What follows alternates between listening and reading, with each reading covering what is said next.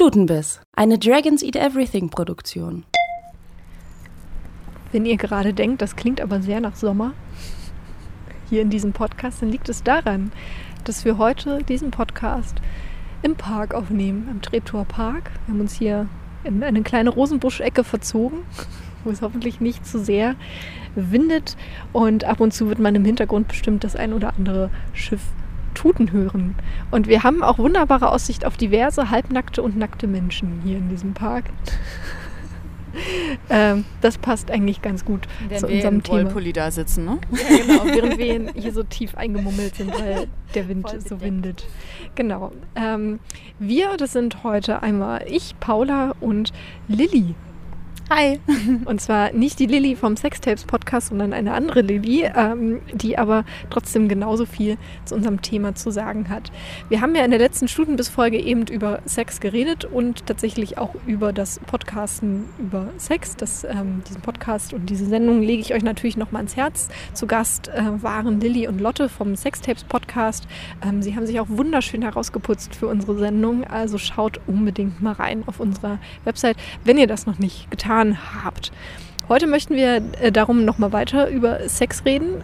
Und zwar aber ein bisschen über so ein bisschen eigentlich über die Frage, warum die Kommunikation darüber so schwierig ist. Wir haben uns so ein paar Begriffe mal rausgesucht, so wie Pruderie und Brüde. Was heißt das eigentlich und wie lässt sich das ähm, überwinden? Ja, und äh, wir fangen einfach mal an, indem ich kurz etwas verlese, feierlich. Und zwar aus Margarete Schukowskis ersten Buch Untenrum frei. Großartiges Buch, großartiges Buch, sehr lesenswert. Genau, und da kommt ja auch 2018 im Herbst ja auch ein neues Buch von ihr raus. Ähm, da sind wir alle schon ganz gespannt darauf. So, und äh, in ihrem Buch ähm, beschäftigt sie sich ja eben auch sehr stark mit dem Thema Sexualität, beziehungsweise auch über ihre eigene Identität und wie sie frei sein kann, eben untenrum. Und ähm, ich möchte kurz die Einleitung vorlesen aus dem Kapitel 4, untenrum und Überbau. so. Sex ist kein neutrales Thema. Man redet über Sex nicht auf die Art, wie man über das Wetter redet oder darüber, ob man eine Lieblingsfarbe hat. Sex ist interessanter als das Wetter und intimer als eine Lieblingsfarbe.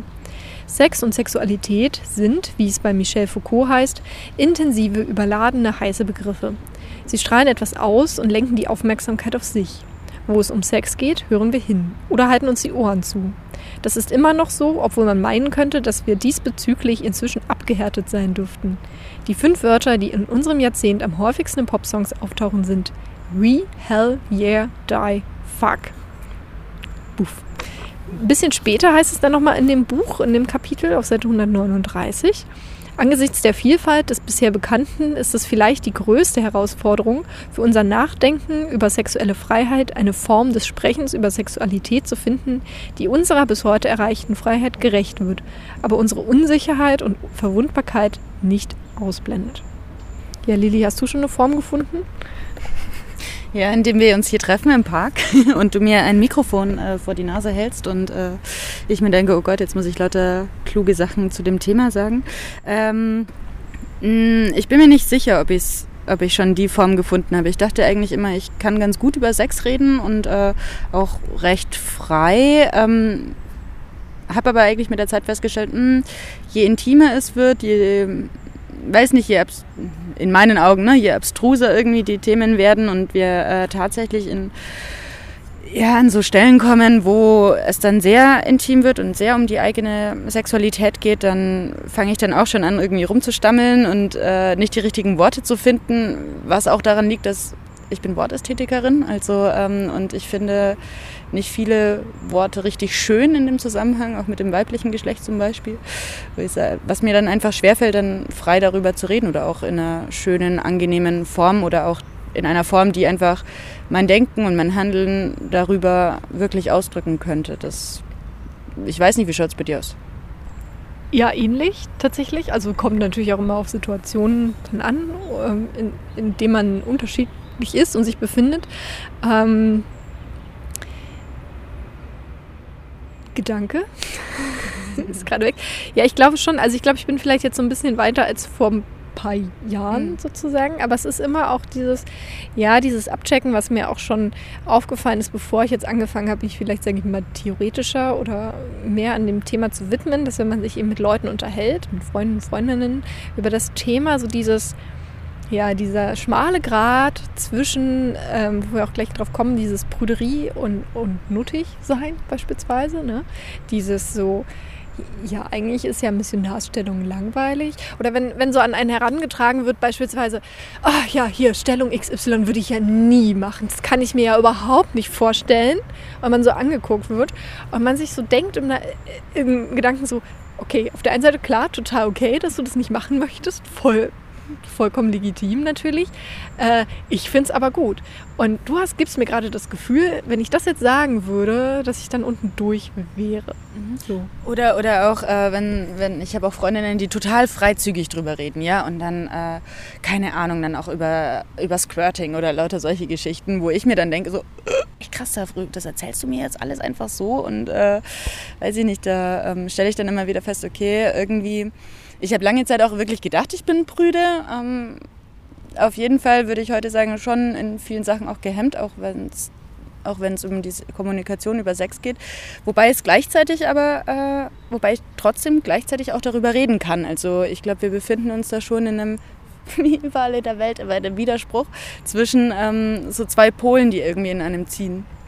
Genau, also das würde ich auch sagen, das ist jetzt irgendwie es ist ja jetzt irgendwie gar kein Tabu, darüber zu reden. Also ich bin auch immer mal wieder überrascht, wo das auf einmal auftaucht. Also ich hatte auch vor ein paar Monaten ähm, eine Situation, wo ich im Prinzip mit Kollegen das, das Thema aufkam. Die, wo man auch dazu sagen muss, wir kennen uns auch schon sehr, sehr lange, auch so die acht Jahre teilweise tatsächlich. Ähm, trotzdem ich weiß gar nicht warum. Irgendwie ploppte dieses Thema aus irgendeinem Grund, kam man dann, wie man manchmal auf Themen kommt und hat darüber geredet. Wir haben nicht unbedingt über unsere eigene Sexualität oder so geredet, das jetzt nicht, was letzte Nacht passiert ist sozusagen. Aber ich glaube, es ging zum Beispiel dann teilweise auch um, um Sexpartys oder so und ähm, das war halt dann ganz spannend und das war überhaupt in keinem Moment verkrampfend sozusagen. Oder auch man hat jetzt nicht das Gefühl, wenn man jetzt sagen würde, okay, nee, das, das geht mir jetzt hier zu weit oder so, dass man jetzt verurteilt wurde. Ähm, das fand ich dann auch mal wieder ganz angenehm und hat gezeigt, okay, es ist natürlich nicht schwarz-weiß sozusagen. Hm, vielleicht hilft da eben auch so dieses, wie du meintest, auch so dieses Generelle, ne? Also, dass du generell besser über Sex reden kannst und über auch und da auch deine Meinung und deine Gedanken einbringen kannst. Aber sobald es wirklich sehr, sehr nah zu dir kommt und vielleicht auch Punkte berührt, wo du dir selber noch nicht so sicher bist, ab da wird es dann schwieriger. Und deswegen finde ich halt dieses zweite Zitat, das du vorgelesen hast, eigentlich ganz schön, ja, weil es um weil wir an sich auf einer Suche sind nach einer Art über Sex zu reden, die auf der einen Seite offen und frei ist, dass wir eben nicht mehr tabuisieren und auf der anderen Seite aber durchaus unsere Unsicherheiten und Hemmungen auch thematisieren und mit reinbringen können und dass es auch vollkommen okay ist. Ähm, genau, ich bin, bei mir kommt auch immer zu, ich bin halt ein sehr kommunikativer Mensch. und ich finde das halt auch sehr schade, wenn man über Dinge nicht reden kann, beziehungsweise habe das eben auch beobachtet. Also das ist so mein Eindruck aus, von, bei Freunden und Bekannten, ähm, dass dadurch, dass sie eben nicht darüber reden, was ihnen gefällt oder was ihnen nicht gefällt oder dieses berühmte äh, Frauen denken halt, äh, der Mann will unbedingt immer kommen beim Sex oder will immer unbedingt von hinten. Aber das wollen viele wahrscheinlich überhaupt nicht. Aber dadurch, dass man nicht darüber redet, machen dann beide etwas, wo sie quasi zu gezwungen werden und das finde ich dann eigentlich immer so absurd. Oder weil darüber geredet wird, so viel oder auch so viel geredet wird. So, ja, äh, okay, Doggy Style ist jetzt das Beste und Tollste und dann denkst du, okay, weil alle sagen, es ist das Beste und Tollste, muss es auch das Beste und Tollste sein, also mache ich das jetzt auch. genau. Ähm, wir haben äh, ein bisschen äh, richtig hart recherchiert im Internet. richtig hart. Unter anderem auf duden.de. Uh, ähm, und äh, das, das finde ich so cool, dass, dass der gute alte Duden mit dem Internet, finde ich, ich habe so ein Gefühl, auch so ein bisschen so eine kleinere Songs gefunden hat. Äh, so im Sinne von, wenn man sich vielleicht wieder viel schneller auf den beziehen kann. Wenn man da diesen Wort, einen Begriff in eine Suchmaschine eingibt, dann landet man eben schnell bei Wikipedia und bei Duden mhm. tatsächlich. Ähm, und äh, die Worte Prüde und Prüderie sind da sehr, sehr schön. Zum Beispiel Prüde. In Bezug auf sexuelles Unfrei und sich peinlich davon berührt fühlen. Das ist erstmal die Definition.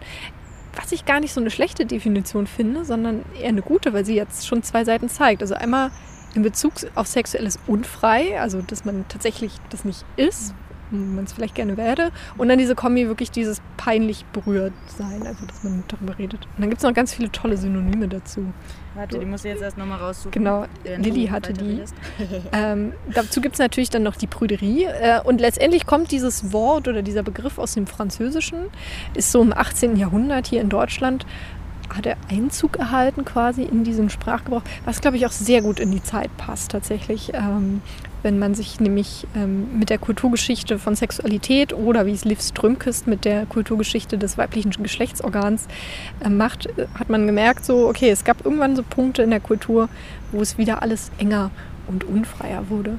Ich habe die Synonyme zu Prüde gefunden, die großartig sind auf Duden, ja. Altmodisch, bieder, gehemmt, genannt, kenne ich nicht das Wort, nicht frei oder locker, reserviert, schamhaft, zurückhaltend, schüchtern, spröde, steif, unsicher, verklemmt, verkrampft, verschämt, genierlich, altjüngferlich, tantenhaft und zimperlich. Wir haben sehr lange über Tantenhaft schon im Vorfeld nachgedacht, was das nun bedeutet. Äh, ich habe so ein bisschen die Theorie aufgestellt im Sinne von, du, du hast was gezeigt, also äh, im Sinne von ne, die Tante, die halt es nicht schaffte, sich so gut auf dem Heiratsmarkt darzustellen, dass sie verheiratet werden konnte und deshalb eben Brüder ist sozusagen. Weil dieses unterschwellige Werben hat nicht funktioniert. Altjungfällig finde ich auch immer großartig. Ähm, ich meine, bist du Brüder nur, weil du eine Jungfrau und alt bist? Keine Ahnung, was das bedeuten soll. Aber ich habe hier auch immer noch auf Duden äh, was Wunderschönes zur Wortherkunft gefunden, nämlich aus dem Französischen ähm, und aus dem Altfranzösischen. Und da wurde Brüder als tüchtig und tapfer tatsächlich bezeichnet. Ja? Sittsam natürlich, klar. Und ähm, die Brot femme ja, wurde als ehrbare Frau bezeichnet. Also da wird dann Prüde und die Sittsamkeit und die Tüchtigkeit wohl, ähm, dass du jetzt nicht die Beine breit machst für jeden, ähm, tatsächlich auf die Ehre wieder bezogen, den Ehrbegriff. Das ist übrigens ganz witzig. Wir sitzen hier im Park auf der Wiese. Das hier dieser, ich glaube, es ist ein Sperling. Also er hat sich jetzt so von so ungefähr 30 Meter Entfernung an uns herangewagt. und schlawenzelt hier ja, um uns. Das Vögeln reden. Hast genau.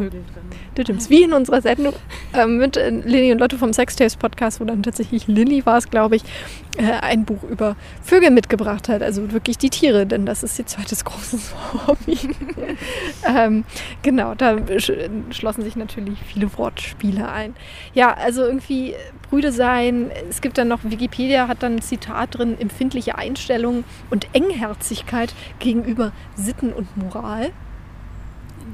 Wo ich mich auch wieder frage, was das bedeutet, weil engherzig gegenüber Sitten und Moral, was soll das sein? Also jetzt mal ganz ehrlich, was soll denn das sein? Ja, vor allem engherzig. Also das ist dann so. Du lässt okay. dann also Sitte und Moral nicht in dein Herz rein? Vermutlich. Hm. so, Verstehe ich irgendwie nicht, keine Ahnung. Ich meine, was, was auch wieder die Moral damit zu tun hat. Ne? Ich meine, du kannst ja auch moralisch handeln und ich denke, also in der heutigen Zeit natürlich, ne, wenn du sagst, okay, ähm, ein moralisches Handeln ist auch ein humanistisches Handeln, dann würde ich dann eher sagen, okay, dann bist du super offenherzig. Also man kann das halt drehen, wie man möchte, sozusagen. Ja, also Margarete Stukowski ist auf jeden Fall ein, ein guter Beitrag zu dieser ganzen Debatte. Ich habe das äh, Buch schon einmal gelesen. Ich, ich will es auch unbedingt noch ein zweites Mal jetzt auch lesen, in Vorbereitung auf das ganz sträfhaft, nein Quatsch.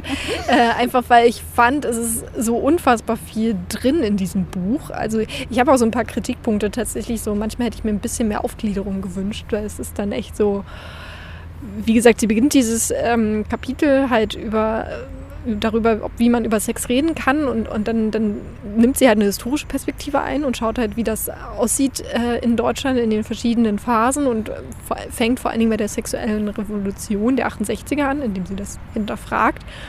Ähm, das ist aber dann irgendwie auch unfassbar viel. Tatsächlich. Ähm, wie ging es dir?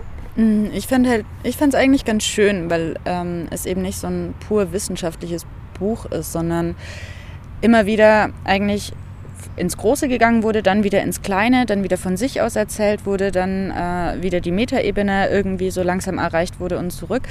Ähm, ich bin selber ein Mensch, äh, ich springe sehr schnell in den Gedanken, deswegen konnte ich ihr da ganz gut folgen, glaube ich.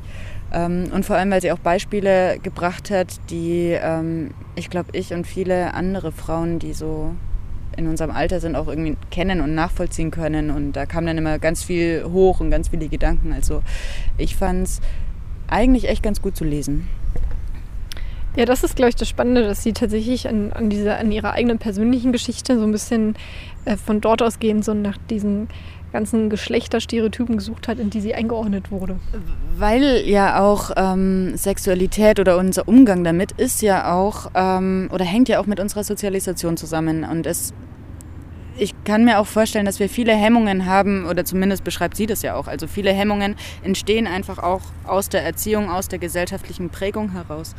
Und ähm, deswegen finde ich das auch so super wichtig, dass sie das macht. Ja, also, dass sie auch so ganz banale Beispiele bringt. Sie bringt auch krasse und extreme Beispiele, aber vor allem auch so banale Geschichten, ähm, die uns allen oder auch mir auch viel eher als normal ursprünglich vorkamen, wo ich heute drüber nachdenke und mir denke so, oh, warte mal, das wurde eigentlich was mitgegeben, was ich heute nicht als normal bezeichnen würde. So. Mhm. Genau. Äh, ein Buch, was ich auch gleich zum Beginn, was heißt Beginn, wir sind schon bei 16 Minuten, ansprechen möchte, ist halt Liv Strömquist. Ähm, das ist eine schwedische Autorin, ähm, die Comics zeichnet. Und ihr bisher größter Erfolg ist Der Ursprung der Welt. Jetzt 2018 ist noch ein neues Buch erschienen, Ursprung der Liebe. Ähm, aber Ursprung der Welt, da zeichnet sie im Prinzip die Kulturgeschichte des weiblichen Geschlechtorgan Geschlechtorganes nach. Ähm, es ist eher so ein ja, es ist ein Essay-Comic, könnte man tatsächlich sagen. Ähm, es ist unfassbar viel Text drin, das stört sich aber überhaupt nicht. Es sind, ihre Zeichnungen sind eher so ein bisschen, ja, so ein bisschen äh, dilettantischer. Also man, man merkt, ihr Zeichenstil ist jetzt nicht geprägt von einer langen künstlerischen Ausbildung an einer künstlerischen Hochschule. Das ist alles sehr verwackelt und äh, schräge Form und so, aber sehr schön trotzdem und passt halt auch sehr gut rein. Und sie stellt sich zum Beispiel die Fragen, woher kommt eigentlich das Gefühl der Scham bei uns? Und ähm, warum gibt es eigentlich keinen eindeutigen Namen für das weibliche Geschlechtsorgan, Geschlechtssystem? Und hat so ganz tolle Rubriken wie äh, Männer, die zu viel über das weibliche Geschlechtsorgan oder die weibliche Sexualität nachgedacht haben. Was dann von diversen Medizinern äh, reicht, bis aber auch hin zum Herrn Kellogg, dem Erfinder der Kelloggs, der Cornflakes, wo du dich wirklich fragst, okay, ja, die haben echt zu viel Zeit gehabt, die Männer. Und ähm, dann auch historisch zeigt, also es ist zwar eine sehr starke westliche Sicht, aber ähm, das ist ja auch erstmal nicht schlimm. Sie zeigt eben auch auf, wie es zum Beispiel in anderen Kulturen oder in anderen Kulturerzählungen sein kann, wie dort ähm, der weibliche Zyklus, das weibliche Geschlecht gezeigt wird. Ähm, genau. Und ähm, sie hat so ein paar interessante Fakten. Zum Beispiel auch, dass erst, oh, das hätte ich mir aufschreiben müssen. Ich glaube, in den 1980er Jahren oder so ähm, also man, man dachte halt immer, dass die Klitoris, dass es halt nur ein kleiner Punkt ist. Und dann hat halt so eine amerikanische Krankenschwester, die hat dann geforscht und herausgefunden, gesagt, nö, das ist nicht ein Punkt, das ist ein Riesenorgan. Das ist dieses riesen Nervensystem, das ist ein eigenes Organ. So, und alles, what, was? Wie kommt denn da jetzt diese Krankenschwester hier drauf? und das vor allem im Kontrast zu den ganzen Männern, die sehr viel geforscht haben, äh, zu den Frauen, aber einfach nicht hinter das System gekommen sind. Ist das eigentlich sehr schön. Also auch ein, ein Lesetipp an, an dieser Stelle. Genau. So, ähm, worüber wollen wir weiter reden, Lilly? Was ähm, ist. Äh, du hast, äh, du hast ähm, eine ganz schöne, die ganz schöne Frage eigentlich von äh, der Liv Strömquist gesagt, eben woher das Gefühl der Scham kommt. Und ähm, da würde ich dich mal fragen, was du denkst. Oh. Na, ich glaube, also ganz dilettantisch würde ich auch erstmal sagen, oder aus meiner Beobachtung, das Problem ist natürlich, Problem, oder erstmal ist es ja ein Fakt, äh, dass wir Menschen die meiste Zeit gekleidet rumlaufen. Also, obwohl wir ja alle und unter unserer Kleidung nackt sind, kennen wir uns nackt gar nicht so sehr. So, es sei denn, man ist jetzt irgendwie in der mega-FKK-Kultur äh, aufgewachsen. Aber selbst das ist ja auch nur ein kleiner Teil. Ähm, wir gehen halt sogar in, ins Schwimmbad bekleidet, was ja eigentlich auch Quatsch ist, wenn man drüber nachdenkt, umso, ne? äh, umso genauer. Und ähm, je nach Familie, wo das sicherlich ja auch unterschiedlich ist, ob man dort bekleidet ist. Also einfach der Fakt, dass man sich nackt und ohne Kleidung kennt. So dieses Nacktsein ist halt irgendwas Spannendes. Es ist irgendwie da wurde gerade hier gegenüber uns wird ein Welpe ausgepackt. Ich muss kurz. Äh, oh, wir müssen kurz on. Und, oh. so. wir müssen ja heute echt mit vielen harten Dingen äh, kämpfen, während wir und hier podcasten. Genau. Äh, also ich glaube, das ist so, so ein, ein, Punkt. Und natürlich gehört ja auch Scham dazu. Ich glaube auch erstmal das ganz biologische, diese beschützenswerte Ding, dass man einfach Stellen an sich beschützen möchte tatsächlich. Deshalb haben wir da ja auch noch Behaarung. Äh, einfach biologisch, dass man natürlich automatisch deshalb das vielleicht bedeckt Reflexe hat ähm, und so weiter. Ja, also Scham ist ja im Grunde auch eine, wie du sagst, eigentlich eine Schutzfunktion. Also es schützt uns auch davor, äh, uns jetzt hier nicht die ganze Zeit äh, auszuziehen und ähm, entweder gefährdet zu werden, so dadurch, dass dann andere das als Einladung irgendwie sehen, ähm, oder auch ähm, andere auch zu bedrängen mit der eigenen Körpersexualität, ne, die du natürlich zeigst, wenn du dich ausziehst. Und ähm, das heißt, uns wird natürlich auch als Kinder ähm, recht früh auch beigebracht, so okay, ab einem gewissen Punkt, äh, auch ja, es ist heiß draußen, aber da läufst trotzdem in Unterhose rum und nicht äh, komplett nackt.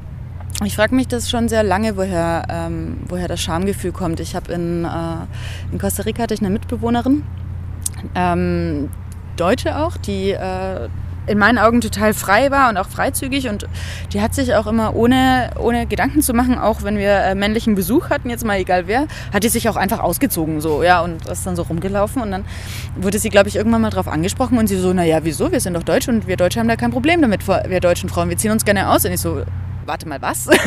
so, warte mal kurz, weil ähm, bei mir ist es komplett anders. Ja? Also ich würde mir in meinem Leben würde ich mir nicht vorstellen können, äh, hier FKK ganz schwierig irgendwie für mich. Äh, man muss auch sagen, ich bin im eher katholischen Süden aufgewachsen. Ähm, und FKK-Kultur kannte ich so nicht. Und ähm, für mich war auch ganz lang auch so Nacktheit ähm, ein Ding, was in die Beziehung gehört, also was ein sehr intimer Teil von mir ist. Ich äh, möchte auch nicht immer jedem irgendwie meinen Körper aufdrücken und meine, weiß ich nicht, meine, meine Sexualität auch nicht unbedingt und möchte das auch von anderen nicht bekommen, die ganze Zeit äh, aufgedrückt und gezeigt. Auf der anderen Seite habe ich mich dann auch gefragt, okay, ähm, naja, wie viel hängt das mit mir selber zusammen? Ja, also warum ist das so? Okay, klar, ähm, dir wurde das zum Teil auch beigebracht, aber auf der anderen Seite liegt es auch daran so, mh, mm, ja, an der eigenen Zufriedenheit mit dem Körper. Ne? Also wie wohl du dich fühlst oder ähm, wo du auch sagst, okay, vor allem Thema Schwimmbad wieder, ja. Ähm, wir sagen, okay, Frauen sind dann vielleicht äh, im Bikini noch bekleidet, dann Männer oben, oben ohne dann auf jeden Fall. Und dann ist ja gesehen und gesehen werden um, und rumstolziert. Und dann sitzt du da und sagst so, okay, äh, an mir ist gefühlt auf jeden Fall nichts, was äh, zeigenswert und äh, stolzierenswert irgendwie sagt. Ähm, das heißt, ich sitze aus diesen Gründen dann eher auch mit dem T-Shirt irgendwie dann da, ähm, anstatt mich jetzt hier großartig zu präsentieren. Also ich merke aber auf jeden, oder auch was Gesellschaftliches, ne? Scham ist auch was, was Gesellschaftliches, wo dir dann eingeredet wird, nee, wenn du das und das machst, dich so und so verhältst, dich so und so zeigst, dann ähm, ist es nichts, wofür du dich feiern kannst, sondern im Gegenteil, du solltest dich dafür schämen. Und ich glaube, es ist was ganz Tiefes und was ganz Enges, das äh, viel mit anderen zusammen, Sachen zusammenhängt ähm, und bin auch im Prozess noch nicht durch, das komplett durchdacht zu haben, wo Scham ist, also wo Scham herkommt, womit das alles zusammenhängt und äh, wie ich auch bestimmte Hemmschwellen, die damit verbunden sind, auch ablegen kann. Ähm, puh, da sind viele Dinge dabei.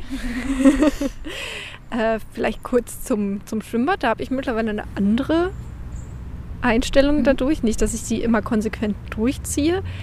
Ähm, aber gerade, klar, kommt total auf den Ort an, wo man ist. Aber ich habe halt auch festgestellt, vor allen Dingen zum Beispiel, wenn man am Meer ist, an der Ostsee. Da war halt so auch so fünf Punkte für mich, okay, zieht man sich jetzt kompliziert unterm Handtuch um. So. Mhm. Aber ich dachte dann so, nee, ist Blödsinn, weil es guckt gar keiner. Das ist nämlich der Witz an der Sache. Wir denken alle, dass geguckt wird. Natürlich teilweise schon und auch man selber natürlich fährt einen Blick hin, findet das schön oder vielleicht auch nicht schön und denkt sich seinen Teil. Ähm, ähm, und Aber in der Regel sind ja alle Leute damit beschäftigt, auf ihre Kinder aufzupassen, zu lesen, einfach nur in der Sonne zu liegen, ähm, rumzuchillen. Ich glaube sowieso, dann ist es ja auch ein totales Generationending. Also ich finde dann zum Beispiel, wenn man da jetzt an der Ostsee, ich habe jetzt ein, ich hab einmal Urlaub gemacht, äh, dort am Strand war, das ist dann ja auch mehr ähm, so eine Generation, äh, ja, Mitte 30 bis 40 und, und so weiter. Also Leute, die sich ja auch leisten können, äh, in der Hochsaison dorthin zu fahren. Ähm, ich glaube, die gucken eh schon mal weniger, weil die das gar nicht mehr so sehr interessiert unbedingt oder ne, äh, größtenteils. Und darum so in den drei Minuten, wo man sich mal kurz umzieht, dann guckt halt eh keiner. Im besten Fall. Vielleicht guckt dann jemand. Äh, aber das ist natürlich dann auch wieder ein Punkt, äh, wenn dann jemand zu lange guckt. Theoretisch müsste man dann entweder drüber stehen können oder, oder tatsächlich was sagen, so, ne? Ähm, das hat, hatte ich natürlich auch schon auch im Schwimmbad irgendwie, so wo man sich auch dachte, bitte achten Sie mal, Herr Vater, doch auf Ihre vier Kinder und mhm. stacheln Sie nicht ständig mich und meine Freundin gerade mhm. an. Das gibt es natürlich auch, aber so im großen Teil hatte ich eher den Eindruck, ich falle jetzt vielleicht auch mit meiner Figur auch nicht unbedingt auf, das kann vielleicht auch sein. Ähm, und habe da versucht, mich so ein bisschen runterbringen zu wollen. Auch so bei, äh, selbst wenn du denkst, oh Gott, da sind jetzt so lauter 16-Jährige, aber die, so eine Gruppen sind ja sowieso total stark mit sich beschäftigt so und miteinander und eher mit ihrem eigenen Körper so. Und da habe ich dann versucht, okay, versuche ich mich davon ein bisschen frei zu machen äh, und denke mir dann so, ja, mein Gott, ähm, ja, das ähm, fand ich. Und also insofern sagst du, dass Schamgefühl bei uns ausgelöst wird durch die Blicke von anderen? Oder dass wir denken, dass sie gucken? Ja, beides. Also natürlich einmal, wie du sagst, dass das erstmal bei einem selber, ob man zufrieden ist mhm. mit sich tatsächlich, ne? ob man denkt, ja, klar trage ich die Hose oder trage ich keine Hose jetzt, ähm, ist ja alles gut und schön. Das glaube ich schon, weil ähm, ja, davon kann sich niemand freimachen, das kann sich auch keiner behaupten. so. Ähm, dass man, ne, weil auch wenn man, warum ist man mit seinem Körper zufrieden? Und weil man eben auch denkt, dass die anderen einen dafür nicht fertig machen, glaube ich. Also das ist so ein ein Teil davon. So, weil das ist ja auch, das können wir ja auch nicht rauskriegen, äh, es sei denn, man ist beispielsweise wirklich asexuell oder so, ne? Oder ist wirklich so sehr mit anderen Dingen beschäftigt in seinem Leben. Ich glaube, wir sind ja einfach mal so von der Biologie eingestellt, dass wir anderen Leuten gefallen wollen. Das, das können wir, glaube ich, gar nicht abstellen, unterbewusst so. Inwiefern das nun passiert. Und das das ist ja auch so ein, finde ich, so ein Trugschluss, wenn wir dann über Kleidung beispielsweise reden. Da gibt es dann Leute, die sich ganz auffällig kleiden oder vielleicht mega sexy. Es gibt aber Leute, die sich ganz unauffällig kleiden. Aber genau das ist ja auch eine Kommunikationsstrategie. Es ist ja immer dieses, wir können nicht, nicht kommunizieren, dieses berühmte Ding. Ähm, aber ich glaube, ja, dass es auch viel damit zusammenhängt, ähm, in welchen Kreisen sind wir und was denken die anderen Leute. Oder auch noch nicht mal unbedingt jetzt ganz spezifisch, was denken jetzt die zehn anderen Leute hier um mich herum, sondern halt dieses, ah, naja, ich habe ja nicht die richtige Form oder Größe für die Gesellschaft, weil man überall andere Körperformen gesehen hat. Mhm. Oder andere Altersgruppen, keine Ahnung, Leute mit weniger Falten, ich weiß es nicht. ähm, vieles, was man ja gar nicht bewusst steuern kann oder nutzen. Oder eben nur bewusst dagegen vielleicht manchmal angehen kann, indem man den eben bewusst sagt, ich zeige mich jetzt bewusst. Oder ich zeige mich nicht bewusst oder ich ziehe mich eben bewusst nicht für die anderen an, sondern bewusst nur für mich. Und da sind wir halt, weil ich sehe da schon diese, einen ganz starken Zusammenhang, wie wohl du dich in deinem Körper fühlst. Ja? Und ähm, sich da praktisch erstmal frei zu machen, zu sagen, okay, ich scheiße auf die Blicke von anderen. Ähm, was ich sehr schwierig finde. Also meistens, meistens funktioniert es, wenn ich äh, eher geschlossen angezogen bin. so. Aber äh, selbst wenn ich sage, okay, ich ziehe mir jetzt irgendwie was an und das ist ein bisschen transparent und äh, ich finde mich toll und dann gehe ich raus und gehe aber drei Minuten später wieder hoch, weil ich sage, ey, nee, ähm, hier schauen alle. Ich, oder habe zumindest das Gefühl, dass mich alle angucken, ähm, ziehe mir wieder was anderes an. Ähm, das heißt also jetzt mal schlussfolgern eigentlich aus dem, was wir gerade gesagt haben, wäre eigentlich jetzt ein Schritt hin zum Hemmungenabbau, ja, zu sagen, okay, einmal weg von den anderen hin zu uns, ähm, zu gucken, dass wir uns erstmal, indem wie wir sind, wohlfühlen, unsere eigenen Hemmungen kennenlernen. Und je nachdem, wie wir feststellen, wie sehr sie uns einschränken, versuchen, die abzubauen. Ich finde, ein großer Punkt ist ja auch also wenn wir über Sex, Sexualität reden und, und wie wir darüber reden können, ist, glaube ich, ein großer Punkt auch das Wissen, was man darüber hat. Mhm. Erstmal dieses ganz äh, basisbiologische Wissen, wie funktioniert ähm, ein Körper mit einem Uterus, wie funktioniert ein Körper mit einem Penis.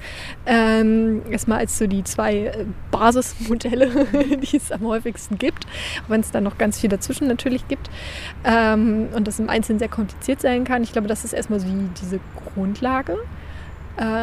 Die wir brauchen.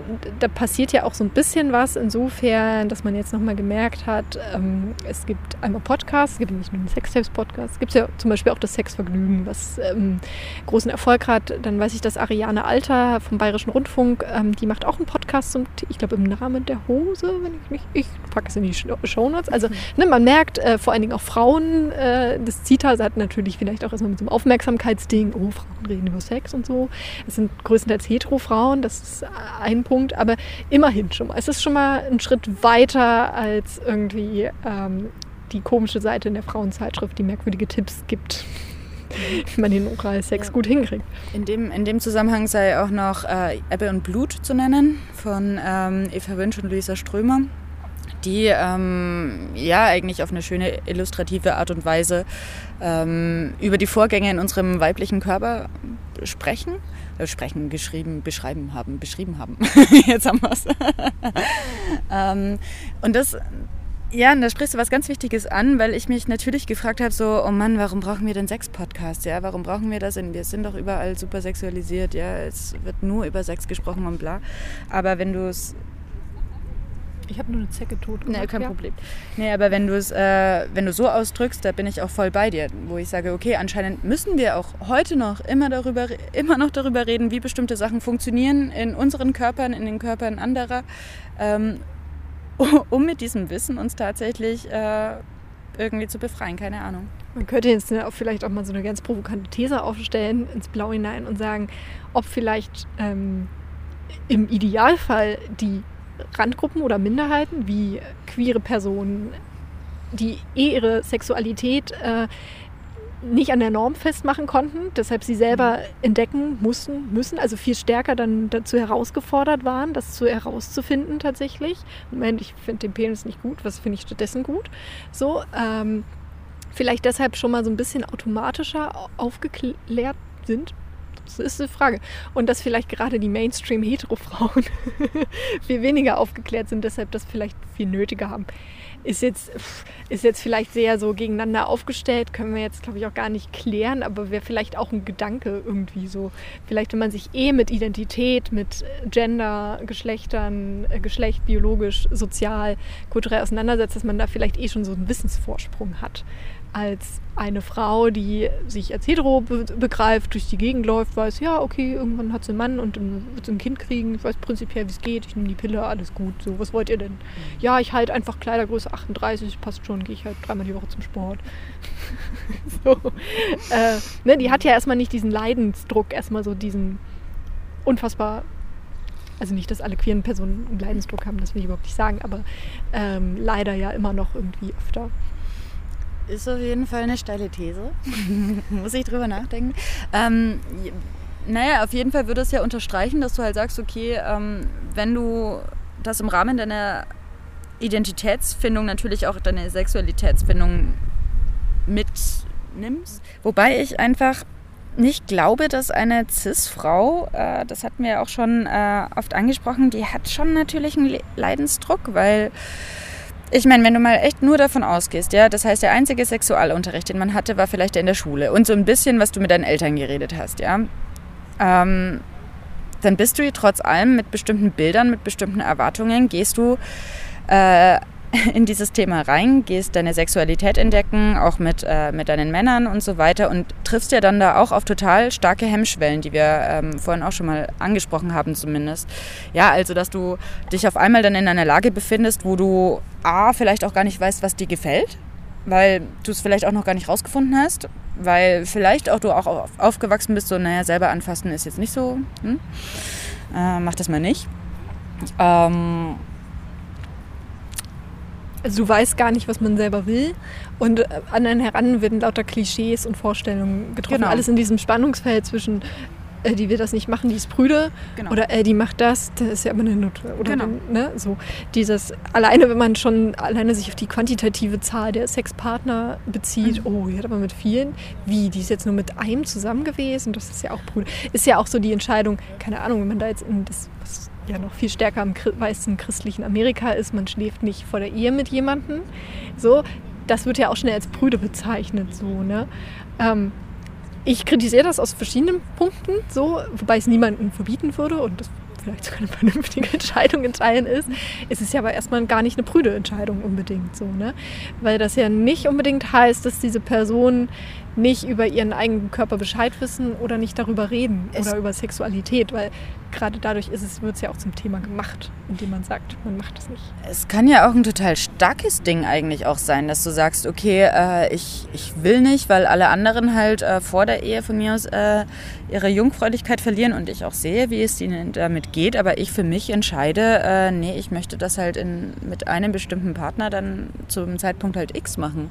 Und ich, in gewissen Teilen finde ich das auch ganz schön stark, ja, weil das auch so ein Gegenläufer ist, ja, also gegen den Rest der Gesellschaft, die halt immer früher vielleicht auch ihre Unschuld auch verliert, wenn man so sagt. Und, ähm, und da gehört unheimlich viel Überzeugungskraft dazu. Ich meine, ähm, ich glaube, das können ziemlich viele Frauen sagen, auch wie, wie bedrängt du auch wirst, ja. Ähm, eben nicht prüde zu sein, dich mal nicht so zu haben, nicht so zimperlich zu sein und jetzt halt einfach mal zu machen. So und jetzt komm schon und du wirkst ja vielleicht auch irgendwie ganz offen und aufgeschlossen, ja, und dann äh, freut sich dann der Kerl, den du dann kennengelernt hast und ähm, dann geht es aber darum, irgendwie miteinander ins Bett zu gehen und dann bist du aber vielleicht jemand, der sagt so, hey, übrigens beim ersten Mal, so beim ersten Mal kennenlernen, gehe ich nicht gleich mit denen ins Bett und dann ist gleich so, ah, wie jetzt? Ich dachte, du bist aber so offen und aufgeschlossen und keine Ahnung was, ja. Vielleicht nochmal zu den Problemen der His-Menschen, äh, Cis-Menschen, His, Hetero und Cis. Menschen. genau. Und zwar, es gibt eine qualitative ähm, amerikanische Studie, äh, wo die sogenannte Orgasmuslücke herausgefunden wurde. Ich, ich habe jetzt leider nicht die Zahlen für die Basis und wie gesagt, es ist eine qualitative Studie, die sich aber angeschaut. Die Frage war dann im Prinzip, äh, kommen sie regelmäßig beim Sex zum Orgasmus? Haben 95 Prozent der Heteromänner gesagt, ja, klar. Ähm, 86 Prozent der befragten lesbischen Frauen haben gesagt, ja. Und aber 65 Prozent der Hetero-Frauen haben gesagt, ja. Also da, da war der Wert sozusagen am niedrigsten bei den Hetero-Frauen, hingegen die äh, Hetero-Männer mit 95 Prozent ja eine unfassbar hohe Erfolgsquote haben. Ähm, ich fand es ganz gut, das eben in Verbindung zu bringen oder den Vergleich einfach erstmal nur zu lesbischen Frauen zu bringen, sozusagen. Ne? Und nicht zu sagen, ja, vielleicht ist ja bei Frauen generell ein Problem. So, daran sieht man das ja wahrscheinlich nicht unbedingt. Ähm, genau, da- das fand ich so ein paar spannende Zahlen, die so zumindest, also schon mal so einen Teil offenlegen. Inwiefern das dann in der Praxis immer so ist, ist natürlich eine andere Sache, sozusagen. Ich fand noch ganz spannend, ähm, weil wir über den Begriff der Scham reden. Woher kommt er überhaupt? Ähm, Sondra Konrad, eine deutsche Psychologin, die hat letztes Jahr ein Buch veröffentlicht, Das beherrschte Geschlecht. Ich selber habe es noch nicht gelesen, finde es aber sehr interessant, habe mir ein paar Interviews nämlich angeschaut mit ihr. Äh, und ihre Thesen sind beispielsweise, dass sie sagt, die Scham ist bei Frauen unfassbar tief verankert. Und, ähm, achso, und ihre Basis sind auch qualitative Interviews mit Frauen. Ähm, und Beschämung ist die stärkste Waffe in einer patriarchalen Gesellschaft gegenüber den Frauen. Zum Beispiel halt, dass die Frauen, wenn sie sich halt nicht an die Regel halten, sind sie halt nuttig. Wenn sie sich aber an die Regeln halten, sind sie verklemmt.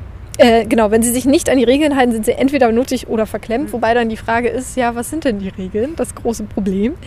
Und äh, sie äh, fragt dann zum Beispiel auch, hat sich die weibliche Sexualität nicht emanzipiert, sondern maskulinisiert? Also einfach nur angepasst an das äh, männliche Bild äh, und zeigt sie jetzt vielleicht offener oder auch nicht offener, je nachdem. Also so Scham als Waffe der patriarchalen Gesellschaft fand ich auch erstmal eine interessante Idee. Gegen die Frauen. Genau, gegen die Frauen. Also nicht gegen die patriarchale Gesellschaft, wäre auch ein interessantes Konzept, ne, dass sozusagen auf die Frauen halt dieser, dieser Charme. Ich meine, klar, da, wenn man da so erstmal ganz oberflächlich drüber nachdenkt, halt, halt alleine dieses, ne, Frauen müssen sich mehr bedecken oder müssen mehr Stellen bedecken, hingegen Männer präsentieren sich stolz. Oder ne, dieses berühmte, dicke Männer präsentieren ihren Bierbauch. So, ne? Ähm, um Gottes Willen, wenn eine dicke Frau ihren Bierbauch präsentieren würde, so, dann ist äh, vielleicht noch, also wenn der Bauch ein schwangerer Bauch wäre, dann ist okay. Ne? Aber ansonsten nicht.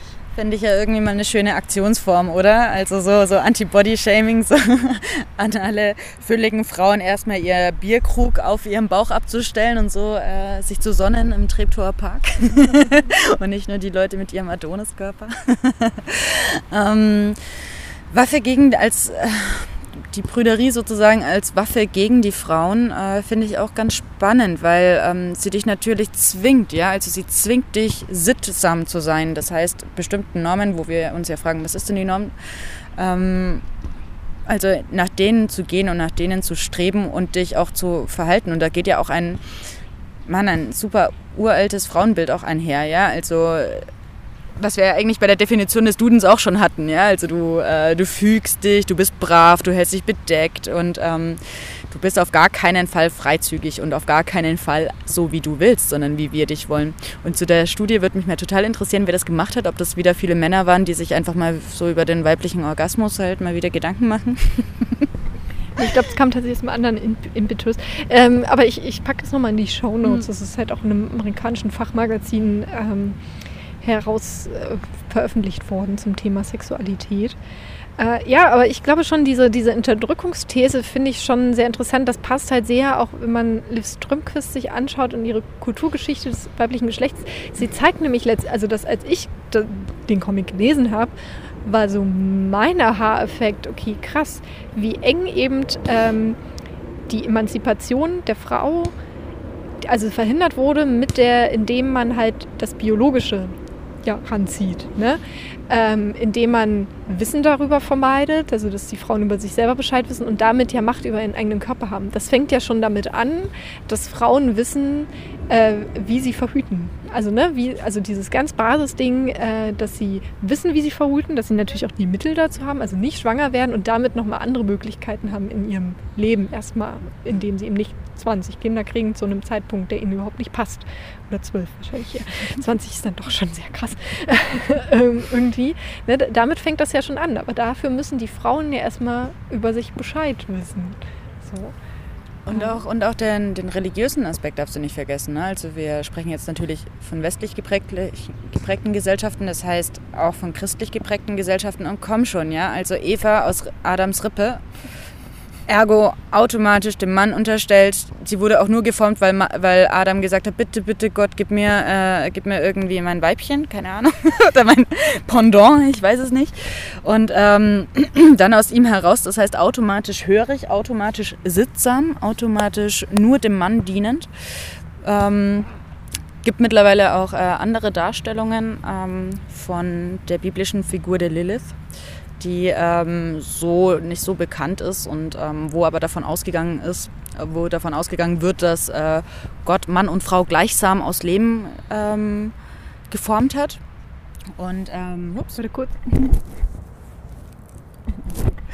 Und ähm, und dadurch Mann und Frau von Anfang an gleichgestellt waren, ja. Und äh, die Lilith in dieser Figur eine unheimlich leidenschaftliche Frau war, die auch äh, nicht unbedingt äh, ihrem Adam hörig war, ja, und sittsam war und äh, aus diversen Gründen dann aus dem Paradies auch verbannt wurde und dann halt die Eva aus Adams Rippe ähm, geschnitten wurde, geschaffen wurde und äh, damit auf einmal ein, damit ein Frauenbild halt in die Welt kam, das bis heute gültig ist. Und das finde ich halt so erschreckend, weil ich eigentlich auch dachte, dass wir in diesem Thema viel, viel weiter sind. Ja? Ich dachte auch immer, wir können mittlerweile, wir können uns informieren. Ja?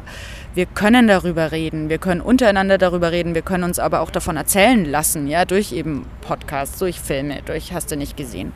Ähm, und deswegen, das finde ich halt so super, super spannend, ja, dass du auf der einen Seite diese große Öffnung hast, aber einfach siehst, wie lange diese verschiedenen Prägungen, ja, ähm, wie tief die verankert sind in uns. Genau, das ist ja auch das ganz Spannende, also in, auch in unserer westlichen Region, sage ich jetzt erstmal, auch in der, in der, Antike gab es ja teilweise auch andere Einstellungen. Oder ja. ne, äh, durch das Christentum kam nochmal so ein, so, ein, so ein neuer Deutungsrahmen hinzu tatsächlich. Ähm, auch wenn jetzt die Frauen in der Antike nicht super emanzipiert waren, gab es trotzdem zum Beispiel in Bezug auf die Fruchtbarkeit andere Einstellungen, andere Darstellungen auch tatsächlich. Es ist ja auch manchmal, äh, wenn man ähm, der, ach, wie heißt sie denn? Ich komme gar nicht drauf. Naja, oder wenn wir halt in andere Kulturen gucken, die halt nicht westlich sind, äh, die die Fruchtbarkeit der Frau ganz anders feiern, wo es vielleicht auch ganz andere Riten dazu gibt zum Thema äh, Menstruation sozusagen. Ähm, da gibt es halt Kulturen, die die Frauen, wo gesagt wurden, cool, jetzt bist du eine Frau, jetzt bist du ein anerkanntes Mitglied der Gesellschaft, jetzt darfst du mitentscheiden. Dann gibt es wiederum natürlich auch andere Beispiele, ähm, wie jetzt zum Beispiel eine Auslegung des Islams, ab dem Punkt muss äh, das Mädchen sich bedecken, sozusagen, dem, aus den verschiedensten Gründen, weil sie beschützt werden muss, sozusagen. Ne? Äh, das kommt natürlich immer auf, die, äh, auf den Rahmen und die Gesellschaft an. Was glaubst du denn, Lilly? Was können wir denn machen, um die Situation zu retten? Wie werden wir weniger prüde? Ich glaube, diesbezüglich sind wir, glaube ich, sogar auf dem richtigen Weg, also zumindest auf den einzigen, der mir gerade so einfällt. Ja. Ähm, eben das, wir darüber reden, dass wir uns informieren, dass wir verschiedene, ähm, dass genau auch das, was gerade passiert, ja, also gerade ist ja wieder eine neue Bewegung auch der Befreiung der Frau unterwegs, so, was ich super gut finde und super schön, dass bestimmte Thematiken wieder auf den Tisch gepackt werden. Ähm, die uns helfen, auch wieder zu hinterfragen, ne? unsere eigene Prägung zu hinterfragen, unsere eigene Einstellung auch zu hinterfragen, unsere Hemmschwellen zu hinterfragen und auch sich zu überlegen, okay, ist das, ist das normal, ist das richtig, vielleicht auch nicht. Und wenn ich an den Punkt komme, nicht, dass ich mir dann überlegen kann, okay, wie kann ich die überwinden? Und da muss ich sagen, äh, danke Internet. so, du bist großartig. Ähm, weil es gibt eben die Möglichkeiten, in den Austausch zu kommen, untereinander, miteinander ähm, und miteinander das auch anzugehen, dieses Thema und zu sagen, ey, klar, wir sind unsicher in diesem ganzen Thema, ja, und natürlich, und es hat seine Gründe, warum wir so sind, aber das ist auch nicht schlimm. Und was können wir zusammen vielleicht erreichen, dass es auch okay und auch normal ist, wenn ich prüde bin, ja? genau, beziehungsweise die Frage, wo fängt Brüder, das heißt, nee, wo fängt die eigene Intimität an und äh, wo hört Prüderie auf sozusagen? Ja, das sozusagen, das sind ja auch nochmal zwei verschiedene Punkte, wo man einfach sagt, okay, hey, ähm, ich finde das überhaupt nicht verteufelswert, äh, über Sex zu reden, aber ich möchte eben nicht über, ich möchte darüber nicht reden, mhm. weil das in mir Gefühle auslöst, die ich, die ich nicht mag, weil du das einfach überhaupt nicht mich wissen sollst, ob ich das gut finde oder nicht. Ne? Oder was heißt denn auch zimperlich? Ja, nur weil ich was nicht will, nur weil ich eine bestimmte Stellung nicht will, nur weil ich nicht einsehe, äh, so alle zwei Minuten beim Sex äh, Stellung zu wechseln und dann das heftigste äh, Abenteuer hier durchzumachen, sondern weil ich halt einfach auf Blümchen-Sex stehe, weil es super schön ist und weil wir nah zusammen sind, ja. Ähm, also das frage ich mich halt schon, wo ist zimperlich und was ich mir auf jeden Fall wünschen würde, ist, dass es nicht mehr so gegen dich verwendet wird, ja, gegen dich als Frau, sondern also nur weil du halt sagst, so, das und das möchte ich nicht, dass es nicht gleich gesagt wird, du bist entweder so, also brüte, zimperlich, wie auch immer, oder du bist hysterisch, nuttig, keine Ahnung was. Ja? Also warum muss es dann immer diese schlimmen Extreme sein? Ich verstehe das immer nicht. Oh, schlimm. Okay, ja, das war unser Nachklapp ähm, zur Studenbissendung mit dem Mädels vom Sextapes Podcast. Hört auf jeden Fall den Sextapes Podcast. Wir haben in den Show Notes natürlich noch alle Links reingepackt, auch zu den Artikeln und Büchern, über die wir gesprochen haben ähm, und worüber wir gar nicht gesprochen haben, über die Jugend, bei der ja alles verloren ist. Aber da kann ich halt auch sagen, hey, YouTube hat auch coole YouTuber, wie zum Beispiel einfach Inka, die ähm, hauptsächlich äh, über Menstruation zwar, zwar redet, so als Schwerpunkt, äh, aber damit ja auch Weiblichkeit ähm, thematisiert und erstmal einen völlig neuen Zug oder erstmal einen neuen oder einen weiteren Zugang dazu findet zum Thema und vor allen Dingen auch an ein jüngeres Publikum. Ja, also es lohnt sich auf jeden Fall, sich bestimmte Sachen anzugucken, die gerade neu auf, also die einfach gerade neu aufkommen. Ähm, ein Serientipp mal dazu, ähm, Nola Darling heißt es. Heißt die Serie, gibt es auf Netflix und bestimmt auch woanders. Ähm, eine super emanzipatorische Serie und ähm, wir haben diverse Bücher, wir haben diverse Podcasts angesprochen. Ähm, es lohnt sich da, sich weiter mit zu beschäftigen und zu beobachten, was es so gibt. Genau, das wird. Vielen Dank, Lilly, dass du äh, mitgemacht hast. Vielen Dank und äh, vielen Dank fürs äh, Zuhören und äh, bis bald. Bis bald. Tschüss. Stutenbiss, eine Dragons Eat Everything Produktion.